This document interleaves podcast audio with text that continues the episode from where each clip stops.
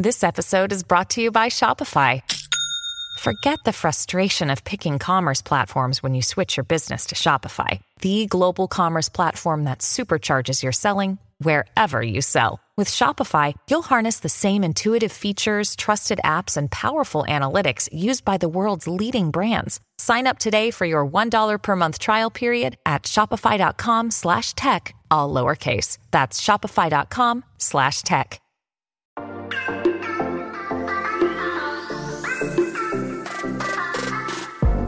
Hola, hola, muy buenas a todos y sean bienvenidos aquí a tu podcast Charlas iOS. Y hoy con un episodio, chicos, muy interesante, va a estar muy divertido porque vengo con un invitado y no te puedes perder este episodio que te traigo el día de hoy. Así que prepárate que vamos a comenzar aquí a hablar de lo que nos gusta, de la tecnología y de Apple.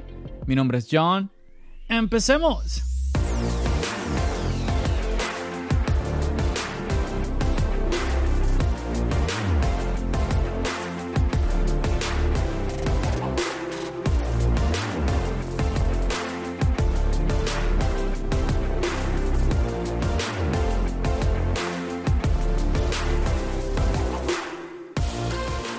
Bueno chicos, resulta que hace unos episodios atrás yo estuve con un amigo por acá, Richard de Solo Smart Tech, y nosotros les comentábamos a ustedes de que para ese podcast quedó un invitado pendiente, también un cubano, y él está aquí en esta oportunidad conmigo, y él es Albert de Calvo OS 360. ¿Qué más, Albert? ¿Qué tal, John? Oye, hace rato que no pasaba por aquí por tu casa, que no estábamos compartiendo teníamos este episodio pendiente hace mucho tiempo, no desde ahora, de que, es decir, desde los otros días que grabaste con Richard. Hace rato que, estábamos coordinando, que si nos juntábamos, perdimos nuestra continuidad, porque te recuerdas que estuvimos un buen tiempo grabando casi toda la semana juntos. Es verdad, es verdad. Pasábamos del podcast de uno al otro, estuvo muy interesante, pero bueno, pasan cosas, hay momentos en donde nos, llegan, nos llenamos de ciertas ocupaciones y es entendible. Bueno, y además que acabamos de pasar por esta época bueno, yo creo que todavía no la hemos superado. Bueno, digo, suena, un poco fuerte la palabra, pero lo que quiero decir es que todavía estamos como en esa época todavía de los dispositivos de Apple. Sí, entonces Ah, acabamos de mm, ver las, los nuevos iPad, por ejemplo, todo esto. Y claro, entonces, por ejemplo, con Richard estuvimos hablando de eso, de que él, bueno, es que Richard es una máquina. El tipo se hace cinco videos en una semana, yo no sé cómo hace. Yo ahí voy en mi velocidad tranquilito. Y bueno, obviamente, como te digo, pues se llena uno de muchísimas ocupaciones, nada que hacer. No, realmente Richard, eh, a ver, Richard hay que darle un calificativo de hombre Terminator, una cosa esa, tú sabes, una máquina bestial, algo brutal, fuera eh, fuera de, lo que está perceptible para el ser humano. Yo, yo realmente te digo, y te apoyo siempre en, esta, en esta opinión tuya, es que yo no sé cómo Richard logra hacerlo. No sé cuál es la magia que él tiene. Es así. De hecho, yo le digo igual. Claro, de hecho, aprovecho para saludarlo desde, acá, desde este episodio, que lamentablemente ah, no pudo estar hoy con nosotros acá, pero bueno, será en otra ocasión. Ahí está, mira, mira lo que son las cosas. Eh, esta vez nos íbamos a reunir otra vez los tres y esta vez él no pudo. Entonces, en, el pasado fuiste tú el que no pudo, ahorita fue él el que no pudo. Bueno, vamos a ver cuándo nos podemos reunir por fin los tres para compartir un episodio. Pero bueno, Albert, ¿cómo andas? ¿Cómo va todo por allá en Cuba? Un saludo para toda la gente bonita que nos escucha desde Cuba. varios oyentes que compartimos, ¿no? Por ahí en las redes sociales nos damos cuenta. Eh, siempre uno trata de estar muy activo, sobre todo en Twitter. Últimamente yo me he pegado una enviciada en Twitter porque yo, yo llevaba meses en Twitter, pero que lo visitaba, pero me asomaba y me iba, una cosa así. Y desde hace como unos 3, 4 meses eh, ya como que pues, me, me ha gustado y estoy muy, muy activo. Eh, cuéntanos, cuéntanos un poquito cómo, cómo, cómo, es, cómo anda Albert de Calvo S360. Bueno, todavía sigo calvo. Vamos a empezar por ahí. Todavía sigo calvo, no me ha salido el pelo todavía. Pero nada, yo espero que en algún futuro no muy lejano me salga. Nada, John, eh, de hecho, tú y yo prácticamente todos los días conversamos. Tenemos un grupo privado por ahí, mesas, donde, por supuesto, supiste que hace algunos días atrás estuve pasando por una penosa enfermedad. Me atacó un virus que realmente está ahora acá en Cuba haciendo de la suya pasé días muy malos. De hecho, antes de comenzar el episodio, si lo notarás, que todavía no tengo la voz muy al 100%. Pero bueno, gracias a Dios, dentro de la gravedad que tuve, que de hecho estuve perdido muchos días por Twitter, una red social que tú y yo poco a poco hemos ido explotando, eh, como digo, en, el mejor sentido de la palabra. Hemos eh, sacado un mm. fruto de una red social que por un lado luce ser muy tóxica, porque no podemos negar eso Pero bueno, nosotros hacemos nuestro contenido a nuestra manera, respetamos a todos aquellos que no están de acuerdo con una opinión que nosotros podemos tener en Twitter. Y por ahí van las cosas, recuperando el canal, que hace mucho tiempo que no subo contenido, he grabado estos días, me he dedicado a grabar un poco de, de videos para ir preparando, ir editando y a ver si puedo ya el próximo lunes empezar nuevamente con el canal. Eh, en este tiempo que decirte, rebasé la barrera de los eh, mil suscriptores en el canal, ya somos 1147, 1148 exactamente. Y nada, trabajando enfocado, que es, a ver, creo que es lo que me toca, loco por regresar al podcast. De hecho, fíjate que hace creo que como dos meses no grabo un podcast y este es el primer episodio que estoy grabando aquí con, contigo en charlas. Ahí ves. Nada, por aquí más o menos que va a cabo es en este tiempo y es más o menos lo que ha pasado. Pues me alegra mucho lo que nos estás compartiendo. Obviamente lo que tú dijiste, pues yo estoy un poquito más enterado porque estamos constantemente ahí en comunicación mediante el chat.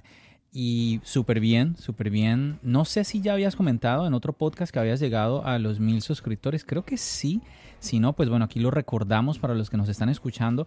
Ya la siguiente meta, la siguiente meta que tenemos es llegar a las cuatro mil horas que sería el siguiente escalón para la monetización. Que eso te abre, te abre más otras, eh, ¿cómo se dice? Como prestaciones, que quizás, por así decirlo, características que te brinda YouTube. Así que nada, recordarle a todos, a todos los que te siguen, a todos los que están ahí pendientes del contenido de Albert, que anteriormente, ahorita, ahorita el nombre es Calvo es 360, pero hubo una época que era Tecnocode, Tecnocode, Plus. Así mismo es. Ahí está. Entonces, a todos los que recuerdan el contenido de. Si usted nos está escuchando y dice, oye, sí, yo recuerdo Tecnocode, no sabía que Albert era de Tecnocode. Bueno, ahí ya usted se está enterando. Y bueno, para que eh, pues le echemos una, una, mano aquí a nuestro amigo creador de contenido desde Cuba para que llegue a ese siguiente escalón.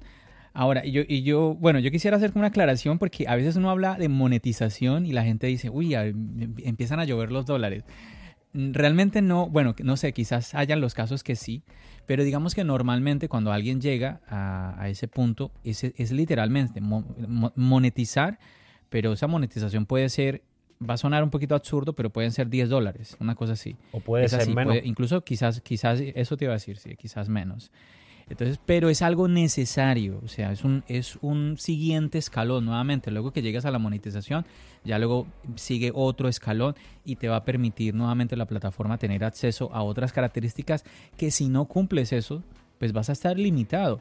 Sí, el hecho de, por ejemplo, hacer envíos, de tener miembros en la comunidad, o son varias cosas que se van a ir desbloqueando. Y bueno, nada, ahí chicos, ya saben que pues siempre que traigo aquí un invitado y con Albert obviamente no va a ser la excepción. Aquí en la descripción del podcast debajito van a encontrar los daticos para que vayan a visitar tanto el podcast como el canal de YouTube de Calvo S360. Ustedes que siguen el podcast de mi amigo Albert, si no se han suscrito al canal, pues para que vayan allá y se suscriban.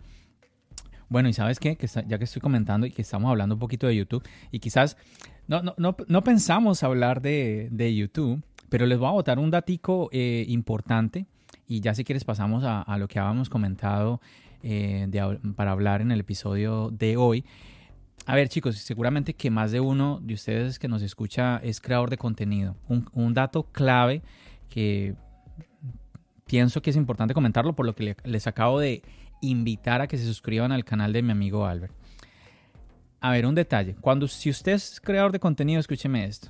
Si usted está creando contenido, usted tiene que, tiene que hacer que hasta el perro se suscriba a su canal. Todo el mundo, el perro, el gato, el vecino, todo, todo, todo.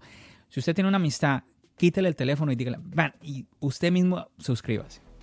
Suena, suena, un poco chistoso o rudo, pero no, es en serio. ¿Por qué? Porque los primeros mil suscriptores son, son, muy importantes y es necesario lo más pronto posible llegar a ese número mil. Ahora, después de esos mil, la, la estrategia tiene que sí o sí cambiar. No puede ser igual. El, a partir del suscriptor número 1001, usted necesita que ese suscriptor sí quiera ver sus videos. Antes de llegar al número 1000, no importa que no los vea. Que, ah, John, pero es que eso es bulto. No, no importa, no importa. Necesitamos llegar a los 1000. Ya después de los 1000, eh, necesitamos es gente que sí vaya a ver los videos. Oye, si cuando tú estás ahí sumando suscriptores en tus primeros 1000, todos, pues, o la mayoría son personas interesadas en ver eh, tus videos, pues A ver, te voy a poner un ejemplo. De tu familia, sí o sí, la que va a ver tus videos va a ser tu mamá. Esa es la número. Albert, ¿sí o no? La mamá de uno es la va a ver los número videos, uno. sí o sí, obligado. Y es la primera que escucha. número tu podcast. uno. Es la primera que escucha en podcast. Así es, sí, así, así mismo es. Pero hablemos de, por ejemplo, el resto, que si la tía, que si el primo, eh, se suscriben y nunca ven nada.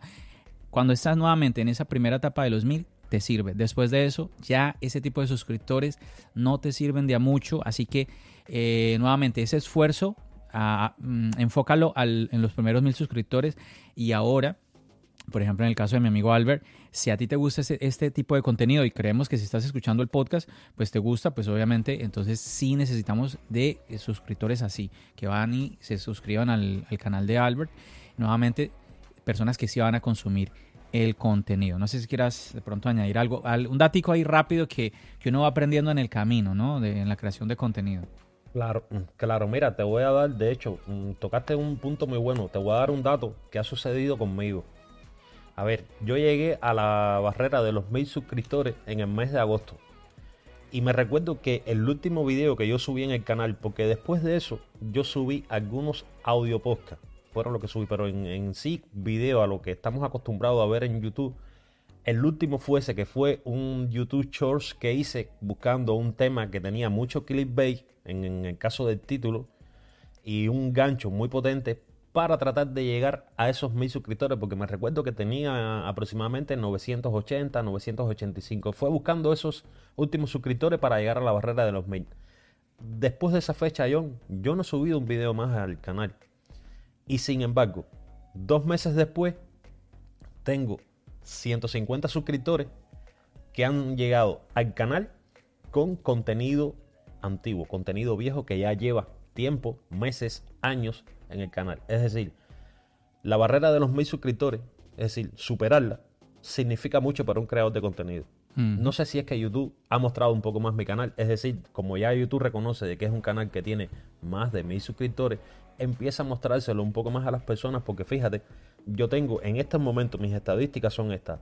Tengo 1148 suscriptores y tengo un promedio de vistas. en- tú sabes que YouTube nos da la- las métricas por 28 días. Está entre los 25.000 y las 26.000 vistas mensuales. Es decir, en esos 28 días. Sin subir contenido alguno. Sin subir nada, porque yo hace dos meses no subo video al canal. Quiero próximamente eh, empezar Claro, otra claro. vez. Eso bueno, lo- de hecho, hablando para el próximo lunes. Dale, ahí, ahí vamos a estar pendientes. Eso es lo bonito que tiene la, la plataforma de YouTube. Subes algo y en el tiempo sigue sumando visitas, sigue sumando el o reflejando que hay un interés de, la, de parte de una audiencia. Eso, eso, es, eso es interesante. No es algo que lo pusiste ahí y ya murió. No, no, no. Sigue, sigue ahí vivo, por así decirlo. Entonces, súper bien por ese lado. Bueno, ¿te parece si pasamos a, a lo que quería preguntarte en este podcast? Y bueno, Albert, iPhone 10, iOS 16. Ese es tu dispositivo en este momento corriendo el nuevo sistema operativo. Me interesa muchísimo, muchísimo conocer tu experiencia. Y tengo varias cositas para, para, para decir, pero en este momento, dale, te voy a dejar a ti que te expreses y que, y que ¿Quieres cuentes. empezar por ahí? ¿Quieres, em- quieres empezar No, no, por ahí? no, Mira, solamente eso, ya. Quiero simplemente que tú libremente nos comentes cómo, cómo te sientes ahora eh, iOS 16 en, tu, en tu flamante iPhone 10. Mira, eh, ese es un punto que realmente a mí como, y no analizándolo como creador de contenido, sino como usuario de dispositivos de la marca, es un punto muy importante. Porque muchas personas piensan que quizás porque uno es creador de contenido, uno tiene el último modelo de iPhone. Y a mí tener ahora este iPhone 10 en mis manos, este iPhone X, ha representado mucho. Primero de la manera que, que me hice del dispositivo, es decir, cómo el dispositivo llega a mis manos. Que no quiero brindar detalles sobre cómo llegó, pero bueno, tú conoces de la manera que, que ese dispositivo llegó. Que no tengo manera de agradecer. Lo segundo, yo llevaba muchos años con el Touch ID. A pesar de que en momentos... eh, Se pone interesante esto, se pone interesante. Ahí es donde se pone interesante. A pesar de que en momentos circunstanciales probé el Face ID. ¿Por qué? Mi esposa sí usa Face ID. Ella tiene un 10R. Pero no es mi dispositivo, es el de ella. Es decir, yo en un momento dado, en un momento, no sé, específico, usaba ese Face ID. pero desde 2016 yo vengo usando, es decir, fue el último iPhone que yo me compré con Touch ID, que es un iPhone 7 Plus, el cual todavía lo poseo, lo tengo en mi poder. Y no había probado un Face ID a tiempo completo. Entonces, para mí esto ha sido un antes y un después. Realmente un antes y un después quizás dos meses atrás yo te decía, porque el iPhone tiene que tener eh, la huella en pantalla, no podemos perder el desbloqueo con huella. Ahora tengo que decirte todo lo contrario y regáñame si tú quieres. ¿Cómo? ¿Cómo? Pero el fe... Eso, está bueno, eso está bueno, eso está bueno. Dale, dale, sigue, sigue, sigue. A ver, ahora tengo que cambiar de opinión porque estoy probando la prestación del dispositivo. Es decir, ya lo estoy viviendo en carne propia a tiempo completo. Entonces, a ver, el Face ID para mí es prácticamente casi que perfecto. Mm, es que, a ver, no tengo palabras con qué decir, no tengo sustantivo con qué adornarte tanto. Déjame, esta déjame, te, déjame te ayudo un poco. A ver, nos estás comentando que anteriormente pensabas de que, o sea, no estabas convencido de que el Face ID pudiera reemplazar al Touch ID y ahora, teniendo la experiencia diaria de usuario, ya te cambió totalmente la película. Totalmente, totalmente. Para mí, yo te digo, no necesitamos un iPhone ni con Touch ID en el botón de encendido. No necesitamos un iPhone con la huella en pantalla. Ven, te abro la... Porque eh, tenemos... disculpa que te interrumpa. Te, te quiero... Te necesito interrumpirte, Albert, porque estás diciendo esto y ya los usuarios están tirando los teléfonos al piso, se están mandando las manos a la cabeza. ¿Cómo que no necesitamos Touch ID? Espérame un segundo. A ver primero quiero que, nos compartas por qué en el pasado tú pensabas, por qué Albert, o sea, no el oyente que ahorita que nos está ahorita acompañando, sino tú, por qué tú pensabas anteriormente que era necesario un iPhone con Face ID y Touch ID. Por el simple hecho de que por errores míos como, como conceptos propios de usuario de dispositivos, lo único que yo había visto era el Touch ID. Es decir, era lo que tenía grabado en mi interior. Para mí el Touch ID, es decir, era eh, lo mejor que podía llegar. De hecho, el Touch ID, es decir, el desbloqueo mediante la huella en el iPhone, es muy bueno. Y en su momento cuando llegó fue muy bueno. Realmente revolucionó los dispositivos. Pero no podemos negar la evolución. Y realmente el iPhone 10... Disculpa, te, discúlpame, te voy a tener que estar interrumpiendo un poco, pero ¿por qué no, tener ambos? ¿Por qué no tener ambos? Primero que todo, porque Apple nunca nos, ha tenido, es decir, nunca hemos convivido, en este caso en el iPhone, nunca hemos convivido con dos eh, tipos de, desbloqueo, ya sea facial por un lado y, la huella mediante en otro.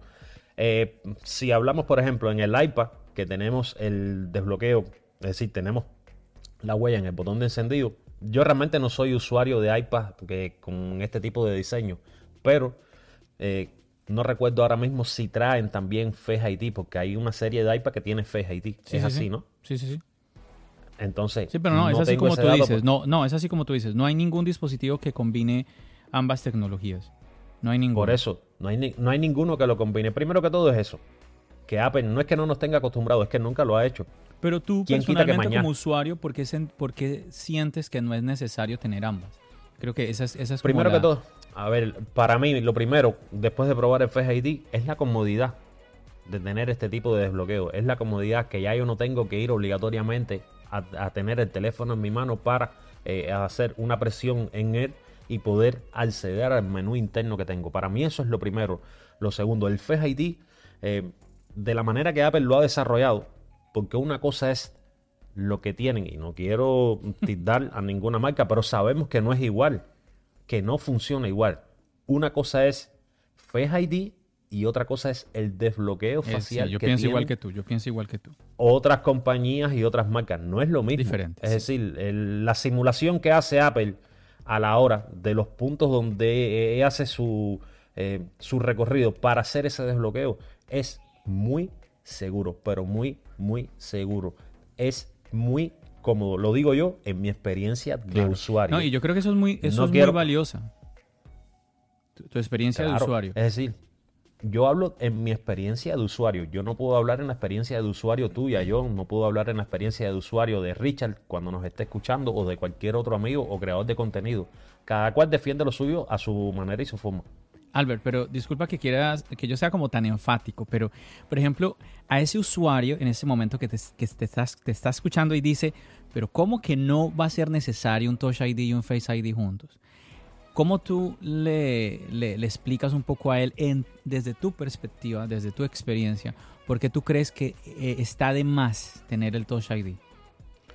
Mira para esto, te vas a encontrar con el usuario que te va a decir que el Touch ID para él no sirve. Es decir, eh, te vas a encontrar ese usuario que va a defender a capa y espada el, el Touch ID y va a renegar por cualquier circunstancia usar el Face ID. Yo esa opinión la respeto. Ahora, en mi caso personal, yo lo primero que busco a la hora de usar un dispositivo, dígase teléfono móvil, tableta, eh, un portátil, ordenador de mesa, yo lo que busco es comodidad para mí como usuario. Y la mejor comodidad que yo he encontrado en estos momentos es el Face ID en el caso del desbloqueo para dispositivos. Es decir, este sistema de seguridad que tenemos al usar el Face ID. Que tú tienes el teléfono en tu mesa y sin necesidad de tener el teléfono en tu mano, tú puedes desbloquearlo. Ah, ¿qué es lo que tiene que hacer Apple? Trabajar encima de ese Face ID, llamémoslo hipotéticamente 2.0, que tengamos en estos momentos para algunos dispositivos y para otros no. Es decir, eh, hacerlo mucho más funcional para los usuarios, que, lleguen muchas, es decir, que lleguen eh, mejores prestaciones a la hora de usarlo. ¿Por qué? Porque, por ejemplo, si tienes un 13 Pro Max, creo que a partir de ese es donde lo puedes desbloquear en apaisado. Si tienes un iPhone 10, no lo puedes desbloquear en apaisado. Mm, mm. Ok, es ir trabajando, ir perfeccionando quizás a nivel de software. No sé cómo Apple lo puede hacer, pero trabajar en ese Face ID para mejorarlo. Para mí, realmente, ahora mismo te digo, yo creo que nosotros no necesitamos como usuario tener dos tipos de desbloqueo dígase Touch ID o huella bajo pantalla, porque realmente ya eh, esperemos de que el próximo iPhone SE ya no venga con el diseño del iPhone 8. Entonces ya ahí pasaríamos a tener una gama completa con Face ID para todo el mundo. Es decir, esos dispositivos con el pasar de los tiempos quedarían obsoletos hasta que ya desaparezcan, que nadie tenga un dispositivo de ese tipo. Entonces estaría todo el mundo con Face ID. Yo realmente no creo de que sea necesario. Ya te digo, es mi opinión. No, claro, claro, claro. Y al final eh, las opiniones se basan tanto en la experiencia personal o también en los datos que uno encuentra. Em, a ver, mm, me parece muy interesante lo que nos estás compartiendo. Mira, quiero sumar un poco em, mi, punto de vista. Yo, sobre todo cuando, cuando tuvimos la pandemia, yo quizás antes de la pandemia, yo dije, pero ¿por qué un, un Touch ID en la pantalla? Y bueno, mira, yo te digo, Albert, yo siempre estoy pensando en lo que más nos duele a nosotros los usuarios. Al, usuario que nos está escuchando en ese momento, a ti, a mí, a todos, lo que más nos duele, el bolsillo. Yo siempre soy... Totalmente. Yo, yo decía, otro desbloqueo lo que va a hacer es encarecer el dispositivo. Entonces, cuando llega la pandemia, yo dije, oye, esto es un problema el Face ID. Necesitamos Aquí ya sí veo una necesidad, tener el Touch ID. No, no, no, no, no veía la, necesidad anteriormente. Ahora hablemos, eso fue un, nuevamente 2020. Yo estaba convencido de que el iPhone, el iPhone 12 iba a traer Touch ID en el botón, en el botón de encendido, pero no.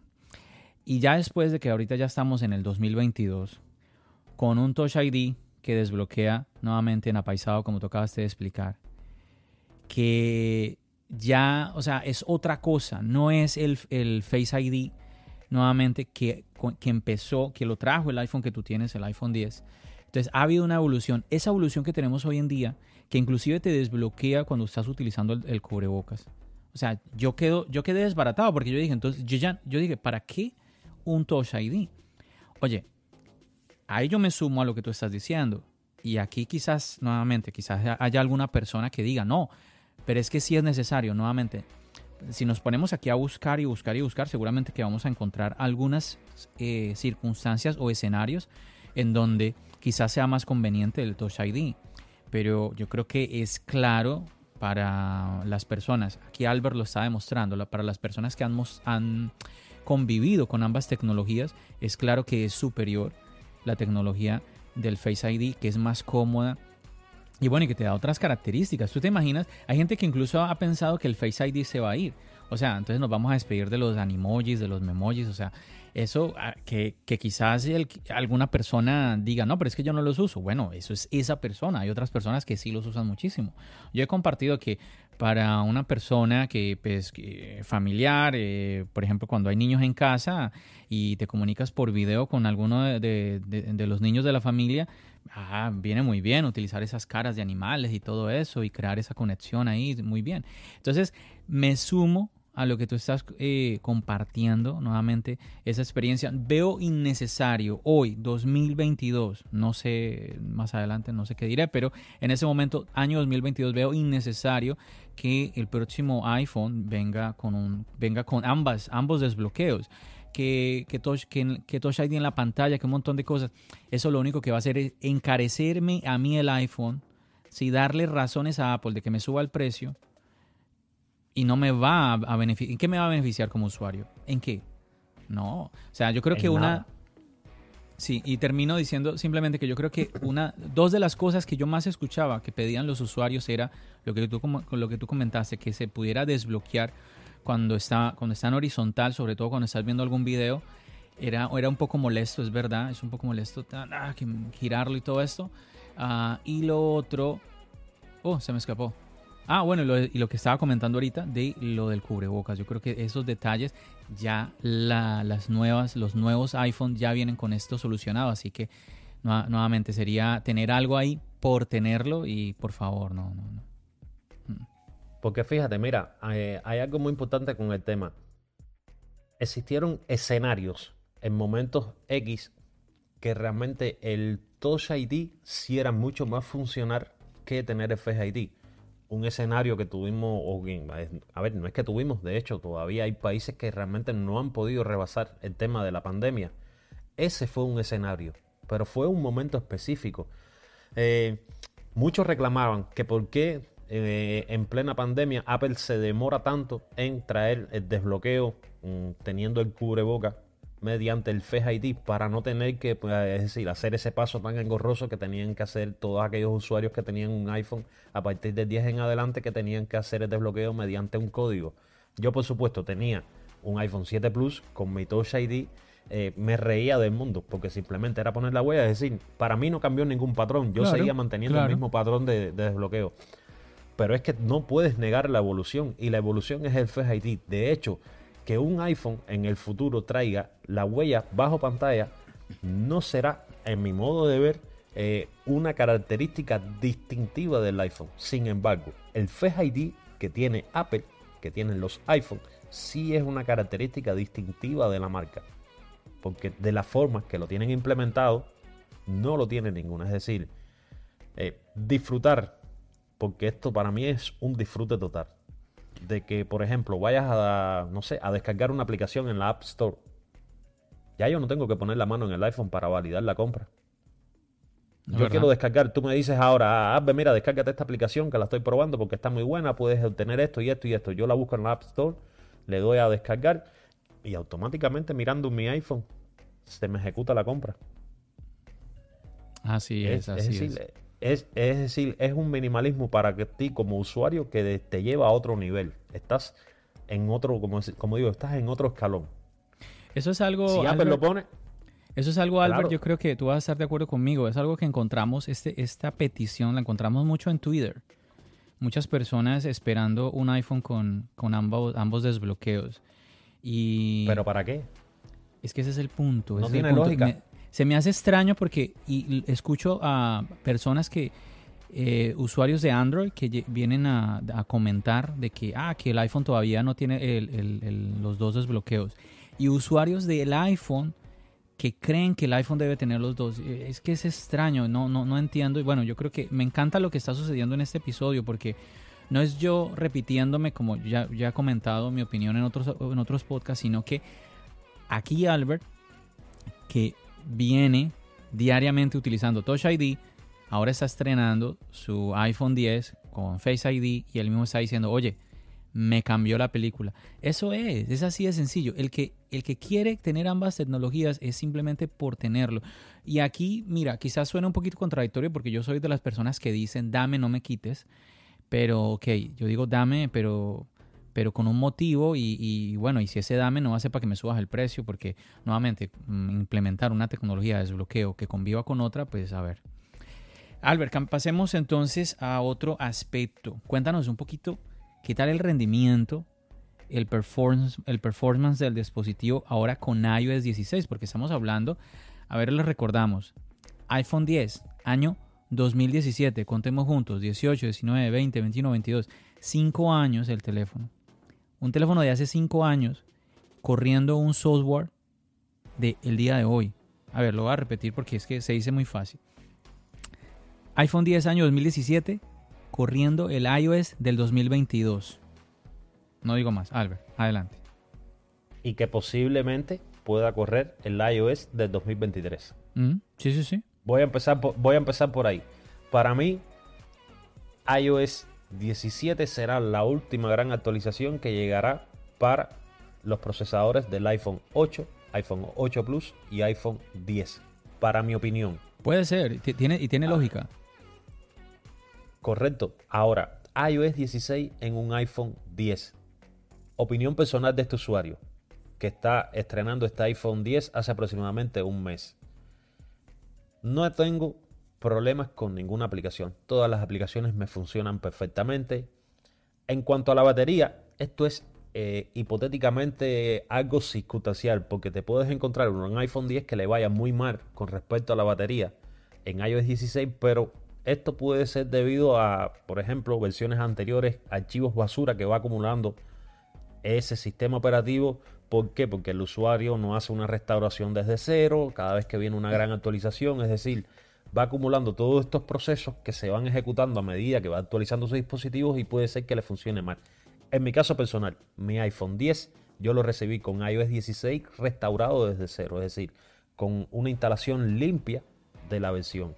A mí, en cuanto a batería, no te puedo decir, John, porque sería engañarme, y engañarte a ti y engañar a todos aquellos que nos están escuchando. A mí la batería no me dura el día entero. Yo soy un usuario pro mi dispositivo, porque lo uso bastante. Y te estoy diciendo que yo quitando mi dispositivo como hago diariamente, entre las 6.30, 7 menos cuarto de la mañana, lo quito del cargador y yo sobre las 6 de la tarde es que vengo a tener un 20%, 25% de de batería. Usando el dispositivo, datos móviles el día entero puesto, haciendo uso de él. Tengo juegos en el dispositivo porque lo estoy probando, es decir, eh, como estoy viviendo otra era, quiero vivirla eh, como debe ser. No te puedo decir que tengo grandes títulos ni grandes eh, espectros de juegos que encontramos en la App Store o en otras plataformas. Pero los que tengo funcionan perfectamente. Mi dispositivo no tiene ningún problema. Yo no, es decir, no tengo ninguna queja con iOS 16 con respecto a esto. Puede que tenga alguna queja con algo que haya traído la versión que yo eh, hipotéticamente pensara de que debería estar en mi dispositivo. Es decir, que mi dispositivo debería ejecutar esa novedad. Pero ya eso sería arena de otro costal. En cuanto a rendimiento, autonomía y funcionamiento, fluidez del sistema operativo en mi dispositivo, para mí va bastante bien. No tengo quejas de él. Perfecto, mira, y no, y yo creo que eso que acabaste de comentar eh, o hacer referencia, podríamos hablarlo. Un, un iPhone tan antiguo, si vamos a hablar, estamos hablando de tiempo en tecnología. Muchas veces las personas dicen que dos, tres años es una eternidad en, en tiempos de tecnología, pero mm, luego, luego cuando cambiamos un poco el tema, ya la cosa, a ver, a ver, voy a poner un ejemplo. En Twitter yo a veces hago la pregunta a la comunidad, ¿cuántos años debe eh, resistir las, actualizaciones del sistema operativo un iPhone o un celular en general? Hay personas que me dicen cifras eh, un poco extrañas, por así decirlo, como 10 años. Hay personas que ya se me van un poco cortos, me han escrito 2, 3 años. ¿Sí? Hoy estamos viendo nuevamente eh, de que hay dispositivos actualizando, que llevan 5 o 6 años. Y quizás hay una queja que la, estabas comentando ahorita, Albert, decía, pero es que actualizo y no tengo las prestaciones que los demás dispositivos tienen. Pero es que la, a ver, se cae un poco, se cae un poco de la lógica. Hay prestaciones que van a hacer que ese dispositivo antiguo se le exija más. Ah, no, pero es que eh, este detallito, eso es un detallito, eso no, pero es que nosotros no sabemos, bueno, yo por lo menos, yo no, yo no escribo código ni soy ingeniero de computadoras, yo no, yo no, yo no sé. Pero bueno, quizás tengas razón, quizás el procesador podría hacerlo, pero al hacerlo crea un desbalance en todo el sistema operativo de, de tu iPhone y dañe tu experiencia. Yo lo que creo aquí es que cuando yo veo esos números de la comunidad, que algunos me dicen 2, 3 años, otros me dicen 10, yo creo que estamos en un tiempo muy eh, bien promedio, que estamos hablando de, por ejemplo, ahorita vamos al, al, ejemplo específico que tenemos, Albert, con el iPhone 10, 5 años de actualizaciones, es un número bueno, y que él, él dice, oye, Mm, estoy bien, me corre bien. El tema de la batería, Albert, es que tú ya lo dijiste, es muy relativo. Hay gente que dice que les dura dos días, hay gente que no le llega al día. O sea, eso es muy, muy relativo.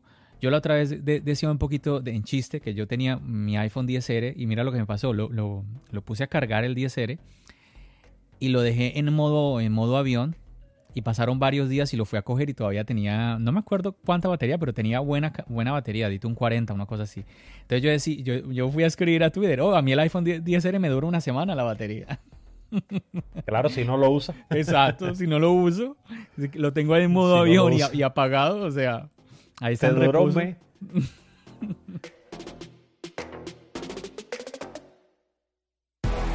Another day is here, and you're ready for it. What to wear? Check. Breakfast, lunch, and dinner? Check.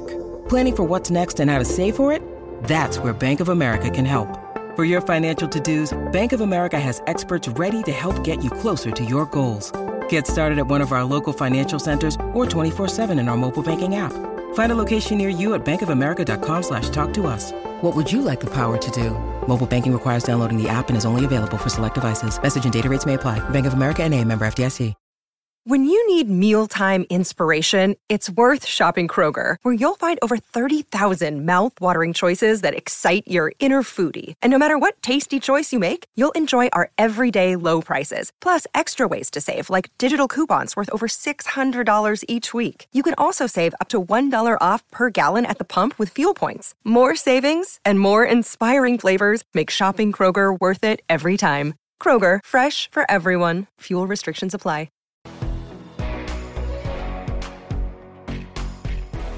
Claro, es lo que, a ver, es lo que decíamos, hay prestaciones, hay novedades que realmente un, dispositivo de 5 años tú no puedes pedirle de que ejecute esas prestaciones porque realmente entonces, mm, es decir, tener las bondades que tienen otros haría o afectaría eh, tu dispositivo realmente. Por ejemplo, yo quisiera tener, en este caso que iOS 16 tiene esta novedad sobre, es decir, poder quitar eh, una persona y crear un PNG automáticamente desde una Hacer el recorte. Yo realmente, es decir, tener esta característica, yo sé que lleva mucho por detrás en cuanto a software, pero principalmente al hardware del dispositivo. Entonces, yo no puedo eh, exigirle a Apple de que esta característica esté en mi iPhone 10 para eso existen aplicaciones de terceros que puedo hacer eso mismo. Bueno, ah, que tengo que tener una aplicación en mi dispositivo. Perfecto, yo la tengo, no me cuesta ningún trabajo descargar la aplicación. Pero es que yo no puedo exigirle a la compañía de que haga lo imposible porque yo quiera tener lo que puede ejecutar, por ejemplo, un iPhone 14. Es imposible que lo pueda tener. Y es lo que los usuarios no quieren entender. No, pero eh, esa es una de las quejas. Hay gente, hay gente que dice, no, pero me descargo una aplicación de terceros y lo hago. O hay personas que a mí me han dicho, pero yo lo hago con jailbreak. Y bueno, bueno, ya hablar de jailbreak es otra, otro paseo. Hablar de jailbreak sería otra cosa. Realmente eh, no quisiera ni entrar en esa gaveta. ¿Por qué te voy a decir? Eh, de hecho, a ver, estás hablando con un usuario de jailbreak. Yo hice mucho jailbreak eh, con mi iPhone 4, mi iPhone 4S, con mi iPhone 3GS. Hice mucho jailbreak, pero fue un tiempo donde realmente, es decir, mm, llevar tu iPhone a otro nivel representaba que tenías que hacer el jailbreak. Pero por ejemplo, ahora en 2022 yo a nadie les recomiendo que haga jailbreak. Claro. ¿Para qué?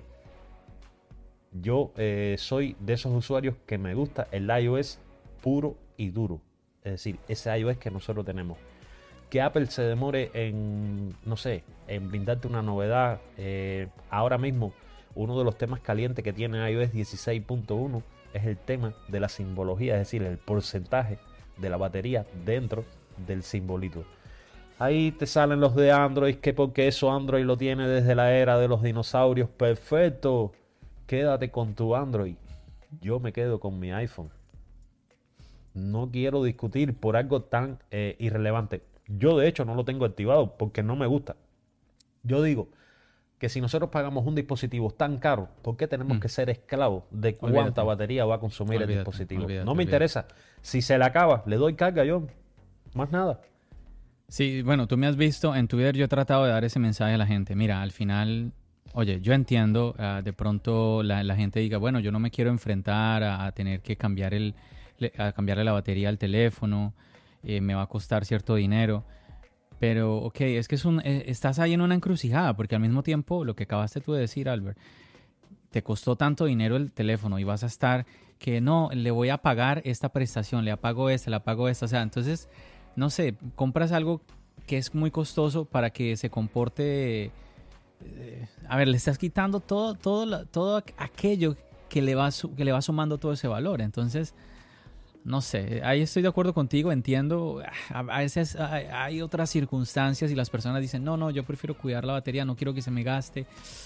Bueno, no sé, es que es... ah, no sé, es Yo complicado. le, mira, yo, yo, yo le diría a todos estos usuarios y por supuesto a todos aquellos que nos están escuchando acá en charlas iOS, miren, el iPhone es un dispositivo que es bastante caro. A ver, dependiendo del país donde tú vivas, tiene un costo o tiene otro. No te preocupes en cuánto va a consumir tu dispositivo, ni qué número va a representar ese porcentaje que pueda tener tu batería. Creo que deberían concentrarse mucho más en proteger esos mil dólares que pagan por un iPhone comprando una buena funda para protegerlo de Ay, las ay, caídas, ay, poniéndole un cristal templado, en el caso de que te guste usar un cristal templado. eh, de hecho, mm, eh, en el caso de los cristales templados hay mil variantes ahora. Hay algunos que son mediante un gel que tú le echas a la pantalla, este se seca y crea esta protección. Pero eh, yo digo, el mínimo, el básico, es llevar tu iPhone con funda. Tú lo quieres llevar sin funda. Perfecto. No te lo vamos a discutir tampoco porque es Bueno, tu pero- iPhone y tú por lo, lo menos llevas pague como Apple Care. tú quieras. Claro, pero es decir, tengo un re- siempre tengo un respaldo, porque te digo, el 99,9% de las personas que llevan un iPhone sin funda, cuando tú le, le haces esta, no una crítica, es decir, tú le das esta opinión, te salen como fieras. Nosotros lo vivimos en Twitter, Oh, sí, sí, que sí, nos sí, salían sí, como- claro, claro. uf. que nos salían como fieras, pero cuando se les rompe el iPhone, son los primeros que te están escribiendo por privado pidiéndote recomendaciones de funda y haciéndote saber el dolor que están sintiendo en ese momento. Eh, John, no quiero decírtelo, pero mira, se me acaba de caer el iPhone, se me ha roto. Sí, Tenía sí, que es una haberte hecho es caso. una- No, Es una pena, ¿por qué no, no atendí tus consejos en aquel momento? No, ya es tarde. A, mí, a mí eh, todavía hay gente que me, que me ataca en ese sentido. Yo a veces, ve, a ver, yo les digo, mi consejo es, es para aquel que no quiere, no quiere usar una funda de más de 200 dólares, que se llama Apple Care. Si usted quiere usar esa funda, que es Apple Care, pues entonces ande sin funda, porque ya ahí usted tiene su seguro, no pasa nada. Pero aquella persona que no está pagando un seguro, pues no pase un mal rato, utilice su funda, utilice su protección. Ay, que es que eh, no, no quieres que los demás, las demás personas disfruten su iPhone. No, no, disfrútenlo. Yo lo que no quiero es que pasen un mal rato. Imagínate uno, un teléfono de mil dólares. Albert, tú ahorita eh, hablabas de, lo- de los precios y es que a mí me parece absurdo. Ah, mil dólares es un mundo de plata en donde sea. Así, así, así tú estés viviendo en los Estados Unidos. Eso es mucha plata, Albert. Mil dólares es mucho dinero. Lo, horrible es que cuando sales de Estados Unidos ya el, ya el iPhone no vale mil. Vale 1500, 2000, 2500, 3000. Es una, una, una cosa absurda, impresionante. Entonces yo digo, oye, si aquí en Estados Unidos es caro mil dólares, cuando a mí me escriben, no, que es que en Argentina vale tanto, que en Colombia vale tanto, que no sé dónde vale tanto, y entonces uno dice, uy, es que eso es impresionante, es muchísimo más caro de lo que uno aquí dice, uy, voy a hacer el esfuerzo y me voy a comprar este iPhone, me voy a comprar este iPad, me voy a comprar aquí el, el Apple Watch, me voy a comprar los AirPods. Más esfuerzo hacen aquellas personas que no están acá. Mira, te voy a dar un dato con respecto a esta parte de lo que es el, el precio de los iPhone. Yo te voy a hablar de Cuba, porque es primero que todo donde yo estoy, Ay, donde ay, yo ay. vivo. Mm, Y te- sí, te voy a dar un dato y no Espérame, vamos ahora a concentrarnos en... Ah, Sí, acomódate porque está fuerte. Eh, a ver, te voy a dar un dato, pero no es para sentarnos ahora a, a buscar calculadora y vamos a sacar cuentas y nada, pero simplemente lleva esto en cuenta. Mira, Cuba no tiene ninguna Apple Store dentro de su región, es decir, dentro del país no contamos con ninguna tienda de este tipo, ni así sean tiendas certificadas por Apple, estas Apple Reserve que tienen otros países, por ejemplo, creo que en Argentina hay una, eh, Uruguay tiene este tipo de, No, de no, en tiendas no de. Apple. En Argentina no es. Bueno, mi reseller duda, pero- sí, reseller sí, pero Apple Resell. Ah, eh, sí, ya, Resell, dis- sí. Disculpa, sí, sí, Apple cosa. Store oficial no. Entonces, nosotros no tenemos ninguna tienda de este tipo. Todo el iPhone que entra a Cuba viene vía Estados Unidos. El 99,9% de los iPhones que llegan a Cuba son por cubanos que viven en Estados Unidos, los compran y los traen para Cuba. Ahora, aquí viene el dato importante. Ese iPhone tú tienes que pagarlo en Cuba en dólares en Cuba ahora mismo, en el mercado negro, que es donde tú puedes conseguir esos dólares, es decir, un dólar americano cuesta 165 pesos cubanos. Entonces, si estamos hablando que un iPhone vale mil dólares, ¿cuánto costaría ese iPhone en pesos cubanos? Una millonada de pesos. Porque estamos diciendo que un dólar son 165 pesos cubanos en estos momentos, en esta fecha de hoy, 28 de octubre, 10 y tanto de la noche que estamos hablando tú y yo acá mediante la- esta videollamada para el podcast. Entonces, ¿cuánto costaría ese iPhone acá en Cuba? Mira, Entonces, yo ¿tú te crees digo, que si yo me compro... eh, a ver, ¿tú crees que entonces si yo me compro ese iPhone, yo no lo voy a proteger cuando yo vaya por la calle claro, para claro, evitar claro. de que mi iPhone se me vaya a romper? Mira, ahí con el- lo que tú comentaste de que, oye, es que no hay Apple Store, porque es que muchas personas dicen eso, y que, que el que no haya un Apple Store afecta el precio. Es que ahí es donde está el problema. Yo entiendo, por ejemplo, ok, no hay Apple Store, mm, se me complica quizás un poco lo del seguro, lo por ejemplo, si, tienes Apple Care, pero no es así. Cuando tienes eh, resellers, eh, puedes hacer efectiva que la garantía, que mm, el Apple Care, por ejemplo, hace unos meses me contaba eh, Juan Sebastián desde Colombia, allá no hay Apple Store, y él me contaba de que tuvo un problema con los AirPods y en el reseller de Apple que compró, hizo, hizo el proceso y le dieron unos AirPods nuevos. Entonces, a ver, el punto de la Apple Store yo creo que va al, al tema de los costos, del precio. Oye, es que, a ver, ¿qué es lo que quiero llegar? Tú ahorita nos compartes. ¿Cuánto, ¿Cuánto nos puede costar en la moneda de Cuba? Bueno, si tú nos dices el precio, me lo, me lo dices a mí y voy a quedar igual. No, no, no sé, porque no conozco el valor del dinero en Cuba. A mí lo que me aterra, Albert, es cuando a mí la gente me dice, John, en mi país ese iPhone cuesta, eh, eh, ese iPhone de mil dólares cuesta 1500, 1800 dólares, 2000 dólares. Ahí es donde yo digo, pero qué, qué, ridículo, es, ab- es absurdo. ¿Cómo es posible? Entonces a la, gente dice, no, es que no hay Apple Store, entonces Apple no lo vende directamente. Bueno, ok, no lo vende directamente. ¿De dónde vienen esos costos extras? No, que es que los aranceles, que no sé, que los impuestos, no sé qué. Mira, la otra vez yo escuchaba de impuesto, que un país puede tener un impuesto, no quiero nombrar, ah, no quiero ser específico, pero que un país puede tener un, impuesto para proteger, digamos, mm, un impuesto a la tecnología que viene de otros países para que el ciudadano compre en el país. Oye, pero si el país no produce teléfonos, ¿cómo hacemos? ¿Cómo? O sea, ahí yo digo, pero es que es un absurdo. Me estás cobrando un impuesto supuestamente para motivar al ciudadano para que compre producto nacional, pero ¿y si ese país no produce teléfonos, cómo va a comprar? Es una cosa, pero que no tiene, no tiene por dónde. Entonces, claro, es por eso es que yo no ahí donde viene la explicación de por qué se dispara tanto el precio del dispositivo. Una cosa muy diferente que tú, que alguien a mí me diga, mira, John, eh, el iPhone vale mil dólares. Mira, pues yo tengo que pagar esos mismos mil dólares más unos impuestos que se van, no sé, mil cien dólares. Yo tengo que me digan, John, yo tengo que pagar unos 100, 150 dólares más de lo que tú pagas porque eh, estamos en otro país. Yo eso lo entiendo. Pero cuando ya se sube 500, 800 dólares, 1000 dólares más, yo digo, no, no, no, ahí alguien está robando dinero, ahí alguien está haciendo una...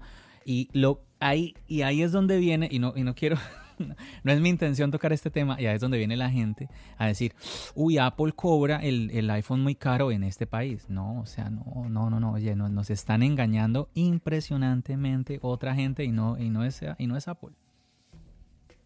Totalmente. Hay un, hay un engañador en, ese, en, ese, en esa transacción y por supuesto que no es Apple. Sí. Eso no, no va a fallar. No, no, no quiero profundizar mucho en quizás en, este tema, pero bueno, también es, ha sido muy extenso esto en las últimas semanas, referente, bueno, con respecto a España. Eh, bueno, y es lamentable la, subida que han tenido los dispositivos de, Apple en España.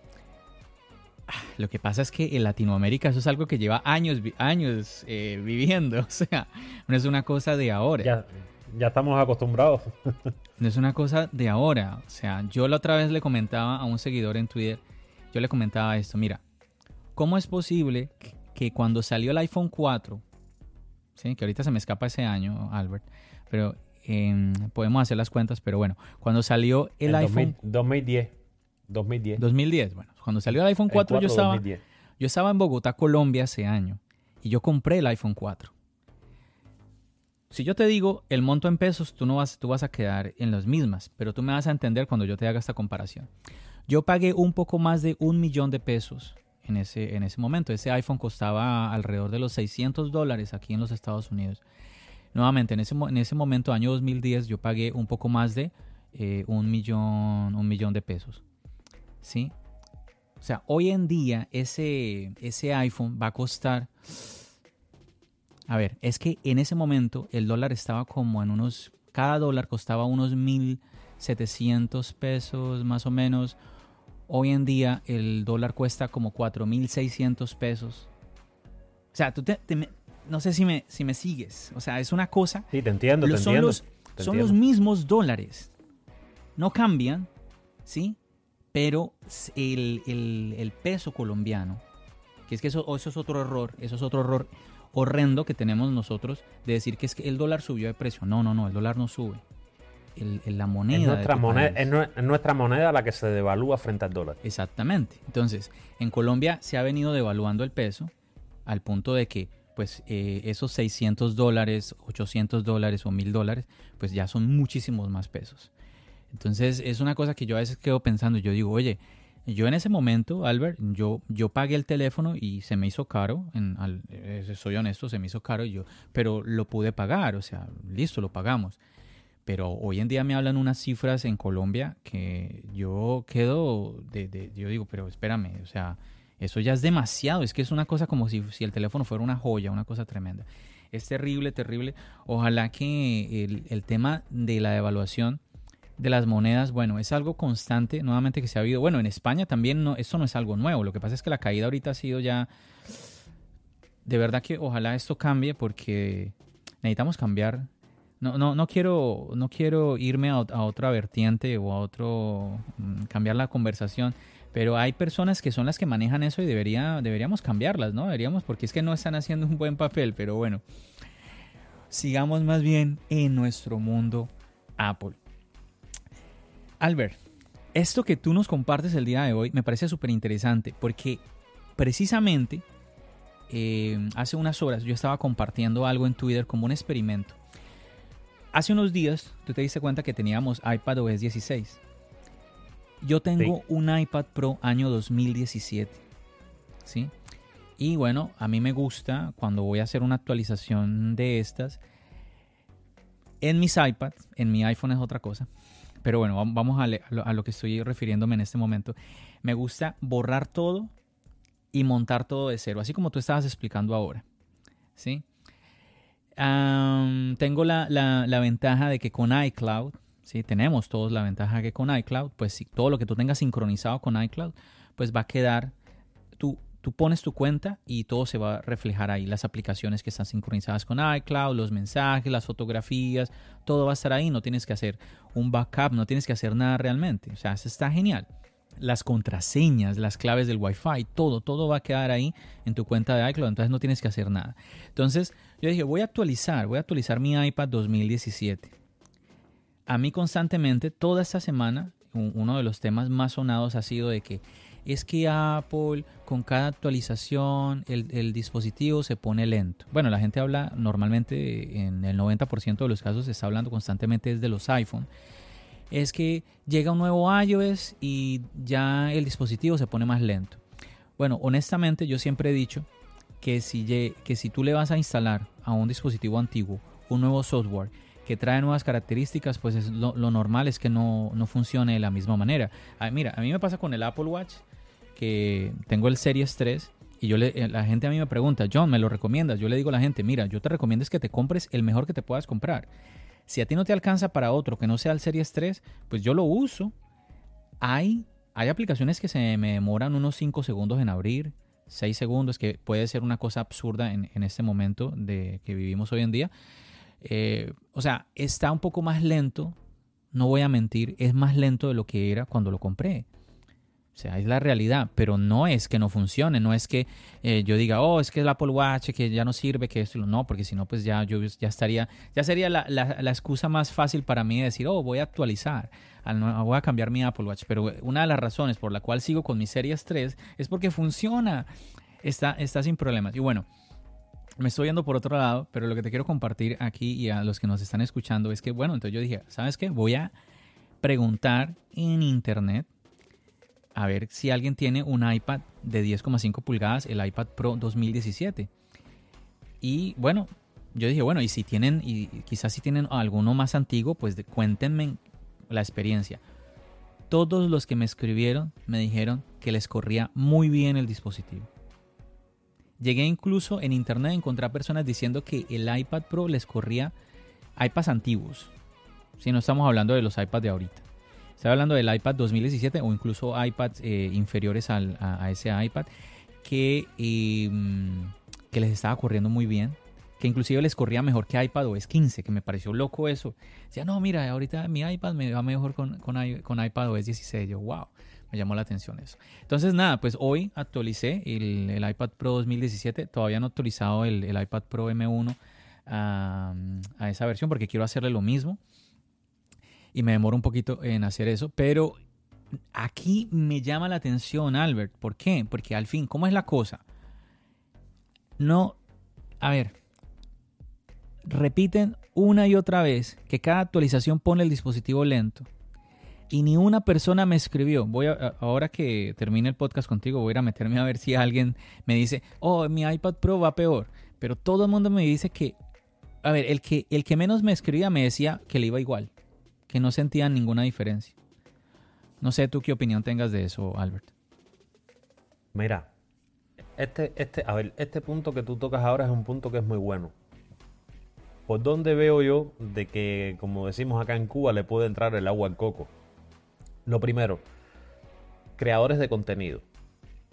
Tú como creador de contenido, vamos a citar un ejemplo, que cojas ahora y actualices tu iPad Pro de 2017 a iPadOS 16 y que empieces a comprobar de que realmente tu iPad pierde fluidez, que se te drena la batería, entras a Twitter, escribes un tweet mm, manifestando, es decir, tu pensar y tu reacción con respecto a tener esta actualización en tu dispositivo y automáticamente el espejo de lo que tú planteaste se vuelve el criterio propio de otros usuarios que posiblemente no tengan un iPad.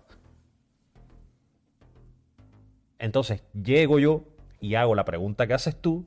Oye, ¿quién tiene un iPad Pro de 2017 que haya actualizado a iOS 16 y que tenga algún problema, es decir, ha encontrado algo en esta actualización y entonces sale ese usuario X que no tiene ni iPad, pero que simplemente escuchó a John de charlas iOS decir de que a él iPadOS 16 le iba muy mal y ahí coge y ataca y echa leña al fuego. No, porque eh, iPadOS 16 va muy mal, eh, ralentiza los dispositivos, eh, la batería se drena. Pero ¿de dónde, señor mío? Si usted usted lo que está haciendo es un reflejo de una opinión que puede haber tenido otro usuario.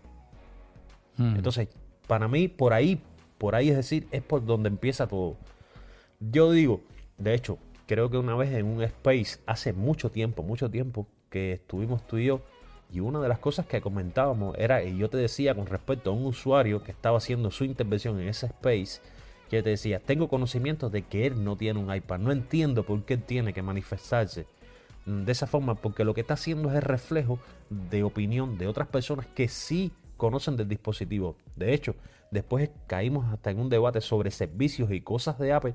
Y yo decía, no tiene por qué hablar, es decir, no tiene por qué manifestarse de esa manera cuando realmente él ni ha probado Apple TV Plus, él eh, no ha probado ningún otro servicio de la compañía, simplemente lo que tiene es un iPhone en su mano y entonces está, eh, es decir, está reflejando para el resto lo que otros puedan plantear o opinar respecto al tema. Como actualización, eh, realmente hay que estar claro en una cosa. iPadOS 16 eh, quisimos de que este año fuera una cosa y realmente, es decir, para mí como usuario, creo que Apple sigue dejando a un lado eh, a iPadOS cuando realmente debería eh, volcar un poquito más eh, iPadOS. Es decir, tenemos unos iPads muy potentes con el procesador M1 y que realmente no podemos llevar lo que podemos sacarle a ese procesador a su máxima expresión. Es decir, explotar ese M1, que es todo lo distinto, disculpen, a lo que nos sucede con los Mac. Es decir, los Mac con el M1 y el M2 están en otro lugar. No es que el iPad vaya a sustituir el Mac. Esto es harina de otro costal para otro episodio si quieres. No es lo que estamos hablando ahora. No, no, pero, está muy bien. está muy bien. Yo creo que este podcast, está. Disculpa que te interrumpa, está muy nutrido y por lo que tú nos estás compartiendo, porque es la, la experiencia de usuarios. Es que es muy, muy valioso eso. Claro, eh, a ver, yo pienso eso, que iPadOS sigue quedándose debajo. Es decir, se sigue quedando detrás eh, con respecto a los nuevos iPads que tenemos, dígase en caso a los procesadores. Ahora, como sistema operativo, es un sistema operativo que es muy robusto, que está muy completo, que si tú tienes un iPad, te vaya bien, mal o regular, eh, vas a poder aprovecharlo. Ah, ¿Qué es lo que tienes que hacer? Escuchar recomendaciones, por ejemplo, hacer lo que estás haciendo tú, hacer una instalación desde cero, para que esa actualización llegue lo más limpia posible a tu dispositivo, para que no arrastres, eh, mm, es decir, parches, eh, basura de actualizaciones anteriores para que vaya lo más fluido posible. Estamos hablando de un iPad que tiene 5 años. Lo mismo sucedería con tu Apple Watch Serie 3A, que no puedes ejecutar WatchOS 9. No hay ningún problema, pero yo te garantizo a ti que con WatchOS 8.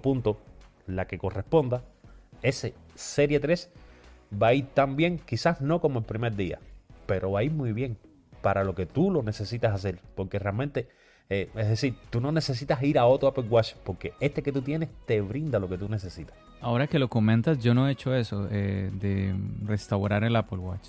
Nunca, nunca lo he, nunca lo he probado. Debería, debería intentarlo.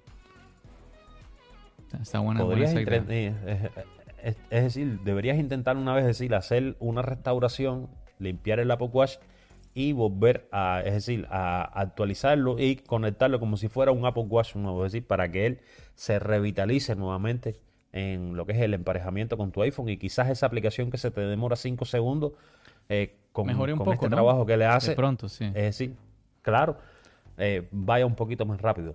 No pierde uno, eh, Albert, aquí para los que nos están escuchando con esto, no, no se pierde nada de los datos de salud de, de la Apple Watch ni los, los seguimientos de, de las actividades y los entrenamientos que uno haya hecho, ¿no? No, porque a la vez que le pongas la cuenta de Chloe recuperas todos los datos otra vez. No, y que tiene sentido porque entonces cuando tú cambias a un nuevo Apple Watch, porque es que restaurar es prácticamente, es, eh, podríamos decir que es casi, casi eso. Estás Sí, pero ¿por qué pasa? que en Pero disculpa, John, en el Apple Watch tú no restauras, tú restableces. Es decir, mm. ahí tú lo que haces es restablecer la configuración. Es decir, le dices al sistema operativo que lo quieres restablecer como un Apple Watch nuevo, él hace un borrado de todo lo que tiene, mm, coge y a la hora de conectarlo con tu iPhone, es decir, de emparejarlo, le dice que lo quieres emparejar no como el Apple Watch de John, sino como un Apple Watch nuevo. Y después que lo tienes emparejado, entonces introduces tu cuenta de iCloud nuevamente y él va a rescatar nuevamente todos aquellos datos que tú tienes sincronizados eh, en la nube vía Apple Watch. Voy a hacerlo. Es algo que Em, la verdad que a veces me da como pereza, te soy honesto, pero ahorita con esta charlita contigo me, motivaste. Yo creo que lo voy, lo, voy a, lo voy a hacer. Y por eso, chicos, es que ustedes eh, no se pueden perder estos podcasts porque ustedes no, no saben qué van a escuchar. Que ustedes, que ustedes digan, oye, está buena la idea, es interesante este dato que escuchamos de Albert, este dato que escuchamos de John. Entonces ahí, por eso es que ustedes tienen que estar pendientes cuando salgan ahí los episodios de los, de los podcasts de aquí de nuestro amigo Calvo S360 y obviamente aquí de un servidor, John de Charlas iOS. Mm, qué montón. Mira, mira, mira, mira, mira esto. Mm, te voy a brindar un dato. Esto me sucedió entre ayer y hoy no te voy a decir, no voy a comentarte el nombre ni darte decirte el usuario quién es, porque realmente es decir, tenemos que también cuidar la tenemos que cuidar la privacidad de Por supuesto, por supuesto. tenemos que cuidar la privacidad de aquellas personas que nos siguen en las redes sociales y que nos piden consejo, pero mira, se llama eh, Richard y tiene un canal de YouTube. Y usa Android. sí, deja que nos esté escuchando para que tú veas. Oye, John, mira, en el día de ayer a mí me comienza a seguir en Twitter eh, una cuenta X. Es decir, no es creador de contenido, es un usuario. Y me escribe por DM en Twitter.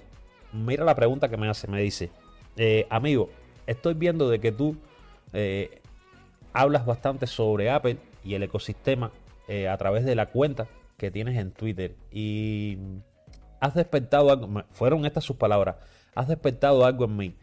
Yo fui usuario de iPhone hasta el iPhone 4S. Escucha esto. Y después del 4S me fui para Android.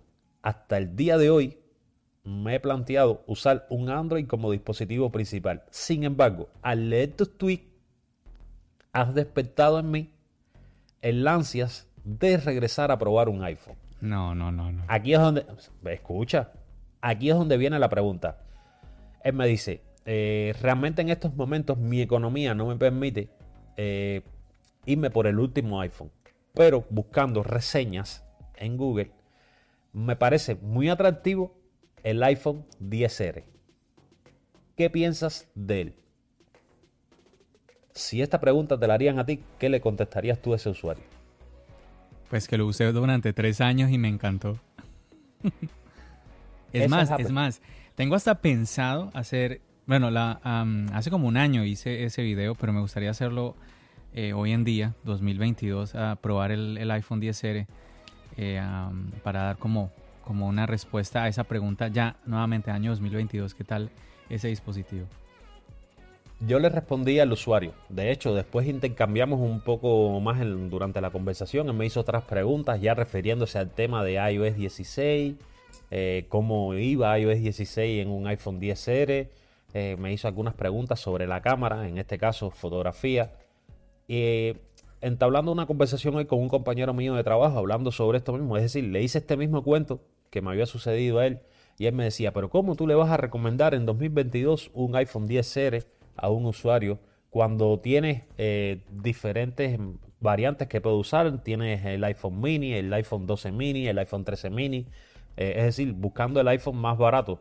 Pero te voy a decir algo, un iPhone 10R en 2022 no tiene nada que envidiar a ningún otro iPhone, porque tienes un dispositivo que sigue siendo muy robusto, que sigue ejecutando muy bien el sistema operativo actual que tenemos, que es iOS 16.1, que hace unas fotografías exquisitas, porque para mí las fotos del 10 son exquisitas. Es verdad.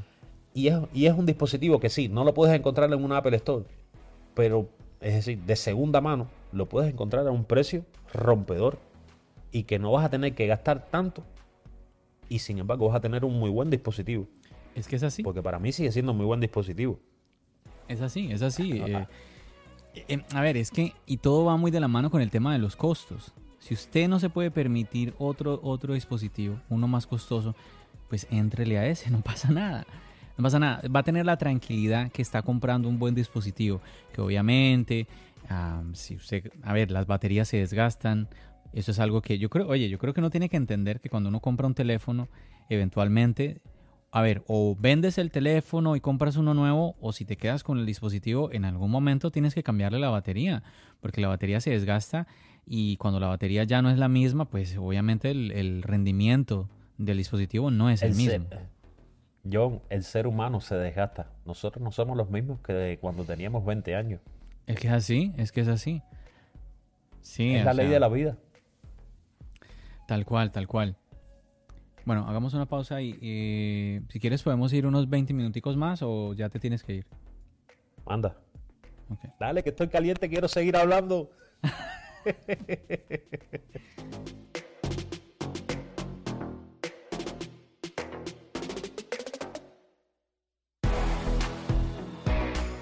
Y espera un momento, disculpa que te interrumpa aquí el episodio y me imagino que ya sabes que te voy a comentar. Así es, este podcast está yendo supremamente largo, más largo de lo que yo te tengo acostumbrado aquí en Charlas iOS y por eso vamos a hacer una pausa, vamos a dejar este episodio hasta aquí y ya el día de mañana te voy a traer la segunda parte, la continuación de este podcast que está pero súper interesante. Quedé sorprendido de todos los temas que abordamos Albert y yo y yo creo que va a ser muy bueno para ti escuchar los puntos de vista tanto de Albert como míos. Así que no te puedes perder esa continuación de este podcast que Estuvo largo, ¿para qué? Estuvo largo. Chicos, muchísimas gracias de verdad por su sintonía, por acompañarnos en este episodio. Espero contar con ustedes en esta segunda parte nuevamente. Ya mañana la vas a tener aquí en el podcast, así que no te la vayas a perder. Como siempre, recordarte, si te gustan estos episodios, si te gusta este tipo de contenido, no dejes de apoyarlo escribiendo una reseña, dejando estrellas y compartiéndolo. Súper, supremamente clave, compartiendo este episodio con alguna persona que tú veas, que tú digas, oye, yo creo que a mi amigo, a mi familiar le puede servir mucho escuchar este episodio, este tema que están hablando, está muy, muy interesante.